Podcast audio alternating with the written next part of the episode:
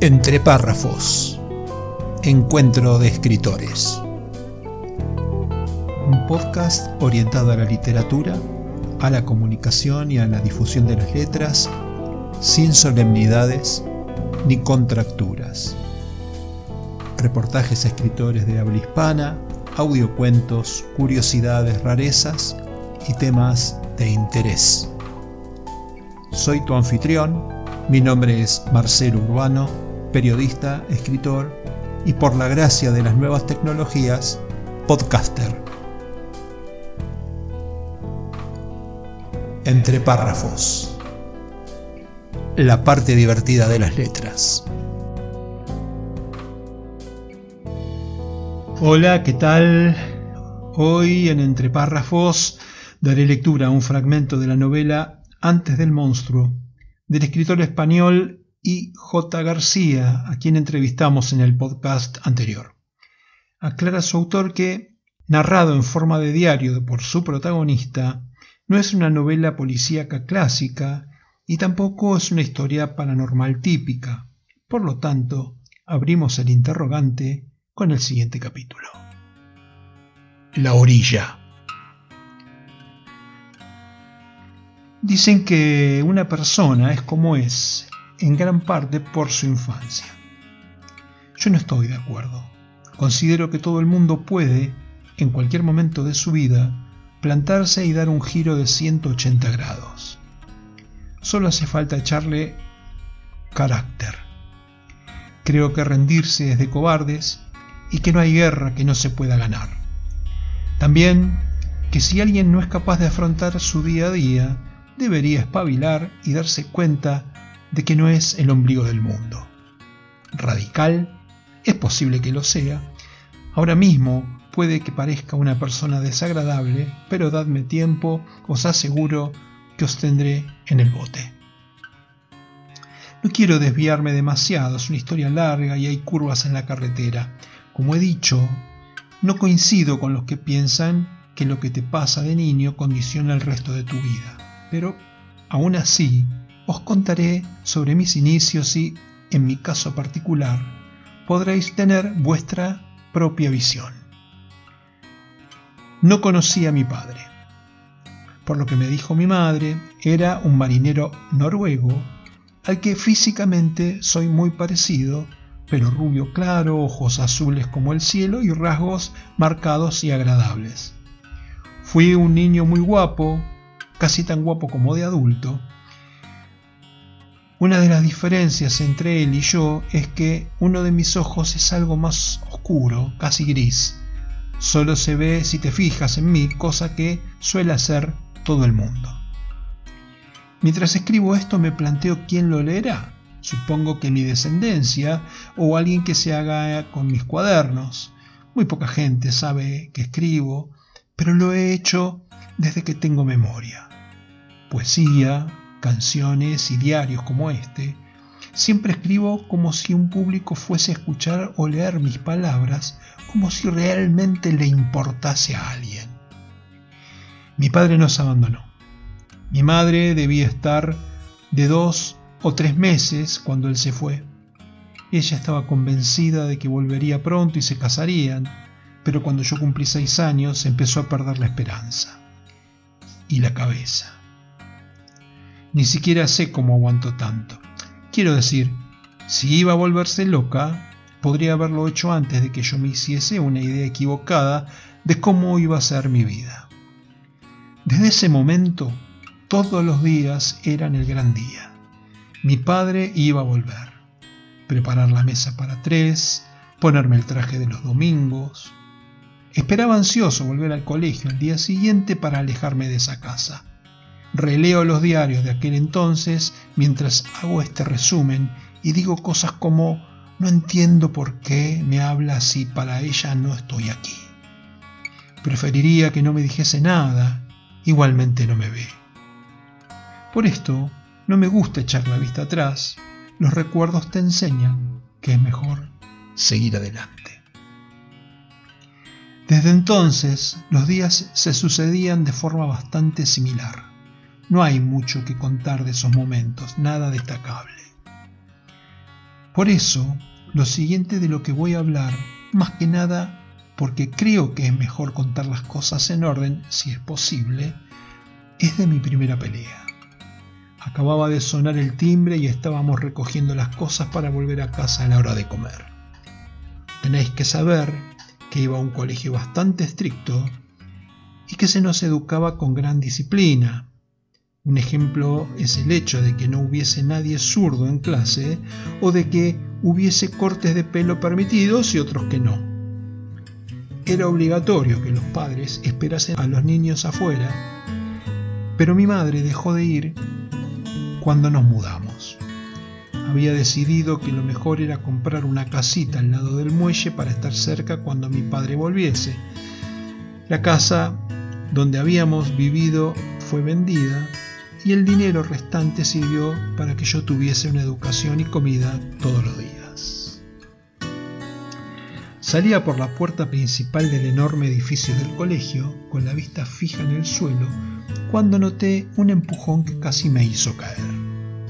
Oye, he visto a tu madre desde el patio de mi casa. Algunos niños empezaron a reír eran un grupo de cinco, debían tener dos años más que yo, pero aún así eran críos de diez u once años. No dije nada y seguí caminando. Iba en camisón y se transparentaban las bragas. ¿Es verdad que se volvió loca porque no tienes padre? Arremetí contra el chico. La paciencia no es una de mis muchas virtudes. Tuvo un momento de sorpresa, aún así prácticamente ni le alcancé porque otro me había cogido de la mochila, parándome avance. Lo que iba a ser un débil puñetazo fue casi una caricia. Bastó para devolvérmelo con creces. No vi bien cuántos de ellos participaban, pero al día siguiente tenía el cuerpo lleno de verdugones y un ojo morado. Mi madre no se dio cuenta, por supuesto. Los niños me habían asegurado que me pegarían más si se lo contaba a alguien no habría hecho falta. No tenía intención de hacerlo. Incluso de pequeño, mi orgullo era muy importante para mí, como si pudiese alimentarme de él, llenarme de mi propio ego hasta saciarme. Supongo que en ocasiones lo hacemos. Nos sustentamos con lo que podemos. Así fue mi primera pelea, corta y concisa, como tiene que ser una buena pelea cuando hay un claro ganador. Me prometí a mí mismo que no volvería a pasar, que no perdería. Ya iréis viendo qué tal me ha ido la promesa. También tomé nota mental de que no hay que ir mirando al suelo, ni aunque seas un niño y tu madre vaya enseñando las bragas por ahí. Al día siguiente se me acercó una profesora cuando no había otros niños delante, una de mis preferidas, ya que enseñaba geografía e historia. Era una mujer mayor que desde que yo la conocía parecía a punto de jubilarse, con ese pelo rojo intenso y a la vez desvaído que tienen algunas señoras a esa edad. No sé si sabéis a qué me refiero. Steven, ¿podemos hablar en mi despacho? Asentí. Una vez allí me hizo sentar en una butaca con brazos forrados de piel verde, con ese olor característico del cuero. No me hace falta leerlo en mis diarios para recordar ese aroma perfectamente. ¿Qué te ha pasado? Nada, contesté. No mentiré diciendo que no me sentí tentado de contárselo. Noté las lágrimas calientes contra mis párpados, la garganta ardiendo. Steven, esos moretones no salen por nada. ¿Va todo bien en casa? Vete a la mierda. La profesora abrió mucho los ojos. Jovencito, ¿dónde has aprendido eso? No le dije ni siquiera que me dejase en paz, simplemente me largué del despacho, esperando que la conmoción la dejase ahí sentada el tiempo suficiente como para desaparecer por los pasillos. Fui a casa con la cabeza alta y la mirada fija, tragándome cada lágrima. Solo pensaba en llegar a mi cuarto y llorar. Tenía tantas ganas de llorar. Pero cuando crucé la puerta de mi hogar y vi a mi madre, sencillamente no pude. Al verla allí sentada, estando sin estar, el llanto se cortó como si hubiese encerrado el grifo. Dejé la mochila y fui a los muelles. Me quedé mirando el mar, el faro, como un bobo, pensando un poco en mi padre, pero sobre todo en mí y en los niños que me habían pegado. Cada vez iba más a menudo allí, escuchaba el mar y me tranquilizaba. Corría, saltaba, leía. Nunca me han interesado las historias de fantasía, tampoco recuerdo ningún cuento en mi infancia, aunque sí alguna nana. Así que leía libros de historia, leía sobre grandes soldados y generales, sobre samuráis y sobre espartanos.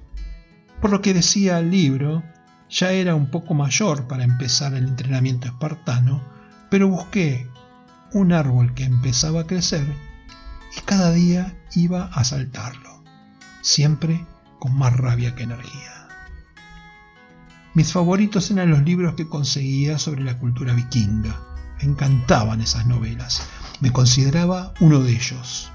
Esa mitología sí la conocía, solo que para mí era historia, nada de cuentos. Sabía de sus dioses, de sus hazañas y de su manera de vivir. Los libros sobre estos guerreros no los tenía que buscar en la biblioteca. Era una de las pocas cosas que habían venido con nosotros de la otra casa, herencia de mi abuelo. Me pasaba el día en la calle, así que pronto empecé a hacer amigos mayores que yo. Para ellos era el pequeño ST, una versión reducida de lo que ellos querrían ser. Al fin y al cabo, era rubio, alto, tenía los ojos claros y era esbelto. Al final, me encontré siendo el miembro honorífico más joven de una banda de neonazis de la que, en pocos años, sería el líder. La ascensión hasta ser el cabecilla fue algo natural y lógico. Empecé, como ya he explicado, siendo poco más que un juguete, pero con 11 años ya sabía expresar mis ideas mejor que muchos con 20, que no es mucho decir, o al menos más claramente. Además, por aquella época, pasó algo curioso en el colegio. Muchas chicas, algo más mayores, también vieron un juguete divertido en mí. La primera vez que besé a una chica tenía 11 años, y os estoy hablando de un beso de verdad, no del roce de labios que dura unos segundos y te hace notar mariposas en el estómago. No, un beso con lengua de esos que hacen que sientas muchas cosas, pero ninguna de ellas mariposas y prácticamente todas como dos palmos más abajo del estómago. Por lo visto, esa chica tenía un grupo de tres amigas más y me preguntó si quería aprender a besar y así ellas practicaban. Después de eso se convirtió en algo habitual, en los descansos, acabar en los baños con alguna chica a la que le parecía interesante entrenar sus técnicas. Yo era educado, claro, y no ponía ninguna pega. Espero que imaginéis cómo me muerdo la sonrisa al escribirlo. Meses más tarde, empecé a juntarme con las chicas de mi misma clase. No es que acabase estando con todas, pero muchas aprendieron a besar conmigo. Mientras tanto, seguía con mis nuevos amigos, los que me enseñaban a pelear e incluso a conducir, pero sobre todo a ver cómo son las cosas realmente. Iba a casa a dormir y poco más. No es que huyera. Quiero pensar que no es eso, es que ¿Qué se suponía que iba a hacer allí? Siempre dejaba la casa recogida y la comida hecha. Al principio, cosas sencillas, aunque con los años fui aprendiendo a cocinar platos más elaborados. Me gusta especialmente, no le encuentro algo artístico que muchos dicen que la cocina tiene. Es necesario nutrirse, ya está. Aún así, es cierto que sentía cierta satisfacción cuando mi madre reaccionaba a un plato que me había salido especialmente bueno. Probablemente la emoción era por verla responder a algo que estaba sucediendo en el presente, en la realidad y no en su cabeza, que por sentirme orgulloso de mi habilidad. De otras habilidades sí me sentí orgulloso. Nunca hablaba sobre mis prácticas del arte del besuqueo con nadie, así que cuando en el descampado en el que se reunía la pandilla Laurel se me acercó delante de todos, No se esperaron mi reacción. Probablemente muchos sabían lo que la chica iba a decirme. Voy a enseñarte a besar. Laurel era alta, tenía tres años y medio más que yo, y con sus quince ya se parecía mucho a la atractiva mujer que sería de mayor. Llevaba el pelo rapado, excepto el flequillo que le caía más largo a los lados, y tenía los ojos de un azul pálido, como cansado. Ya sé besar. No era una bravuconada. Os aseguro que digo muchas y sé diferenciarlas. Simplemente era que, si dejaba que ella me besase sin decírselo, sentiría que me estaba aprovechando. Eché los hombros ligeramente adelante y arriba en un encogimiento que se parece un poco a cómo se estiran los gatos, pero quizás yo sí pueda enseñarte algo. Eso sí era una bravuconada. Pero, ¿qué queréis que diga? Laurel era preciosa y no quería perder la oportunidad de besarla. Levanté las cejas mientras lamía mis labios, preparándolos como preguntando sin palabras. Laurel soltó una carcajada y me besó. Delante de todos, sin tapujos, dejando que yo probase juntas todas las técnicas que había ido aprendiendo de forma fragmentada. Al cabo de cinco minutos, los vítores del grupo ya hacía un rato que habían parado al ver que ninguno de los dos enrojecía ni un ápice. Laurel se apartó y me dedicó una mirada de aprobación. La comisura derecha de mi labio dibujó la sombra de una sonrisa. Volví a levantar los hombros ligeramente hacia adelante. Nada mal, Pequeño ST. ST, corregí. Ella me miró interrogante. Prefiero que me llames solo ST o Steven. Solo se lo dije a ella, pero en voz suficientemente alta como para que me escuchasen todos los que tenía alrededor. No era una petición, era una declaración de intenciones. Mi periodo de mascota había terminado. Ahora soy uno más, seguramente el mejor, eso decía realmente. Laurel volvió a soltar una carcajada. Basta, sensual, gutural. Nada mal, ST. Hasta aquí este fragmento de la novela Antes del monstruo del escritor español I.J. García, a quien entrevistamos en el podcast anterior. Espero que lo hayan disfrutado como yo. Hasta la próxima.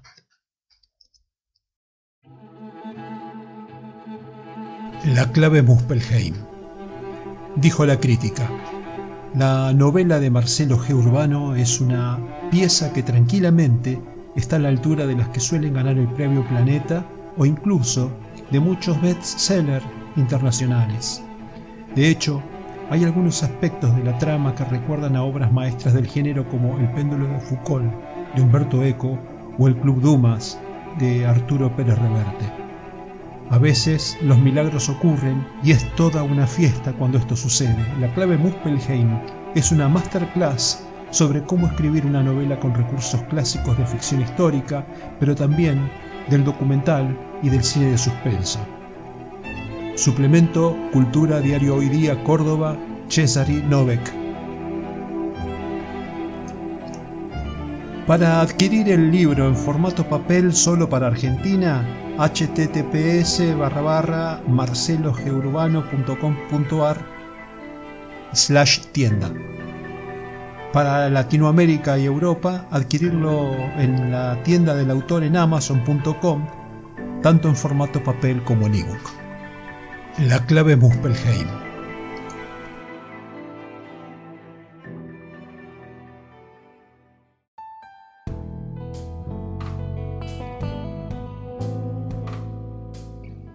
Entre párrafos. Encuentro de escritores. Un podcast orientado a la literatura, a la comunicación y a la difusión de las letras, sin solemnidades ni contracturas. Reportajes escritores de habla hispana, audiocuentos, curiosidades, rarezas y temas de interés. Miércoles y jueves disponible en mi web o en tu plataforma de podcast preferida.